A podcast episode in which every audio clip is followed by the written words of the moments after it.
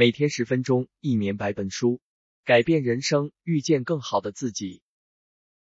一，如果你想获得积极的结果，一次专注于多个目标是没有成效的。你有没有觉得需要对自己的生活做出积极的改变？也许你已经列出了所有你想改变的小事情，但列一个长长的清单并不是最有效的改善方式。为什么这么说？事实是。我们的意识头脑一次只能处理五到九个概念，或者说是信息碎片。这种现象被称为通道能力，是心理学家乔治米勒在一九五六年首次发现的。无论你在阅读或看什么，从文字到颜色或数字，你的活跃记忆在任何时候都只能存储有限的信息。而活跃记忆包括了一个人从此刻到彼刻的全部记忆活动，无论是提出一个论点，还是试图解决一道数学题。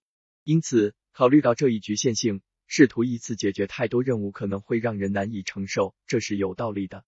当你试图改变生活中的太多事情时，也是如此。由于您试图完成的每项任务都需要其占用信息容量和通道，所以当您试图处理多个任务时，您的活跃记忆可能会受到信息过载的影响。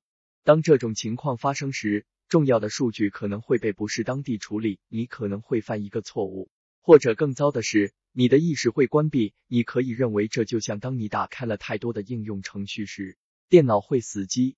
作者本人亲眼目睹了这种困境。当他试图同时改变生活中的两三件事时，他会被困住不前。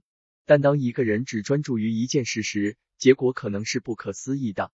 所以，改善生活并获得积极成果的最好方法，就是承诺每次只专注做一件事。每天十分钟，一年百本书。改变人生，遇见更好的自己。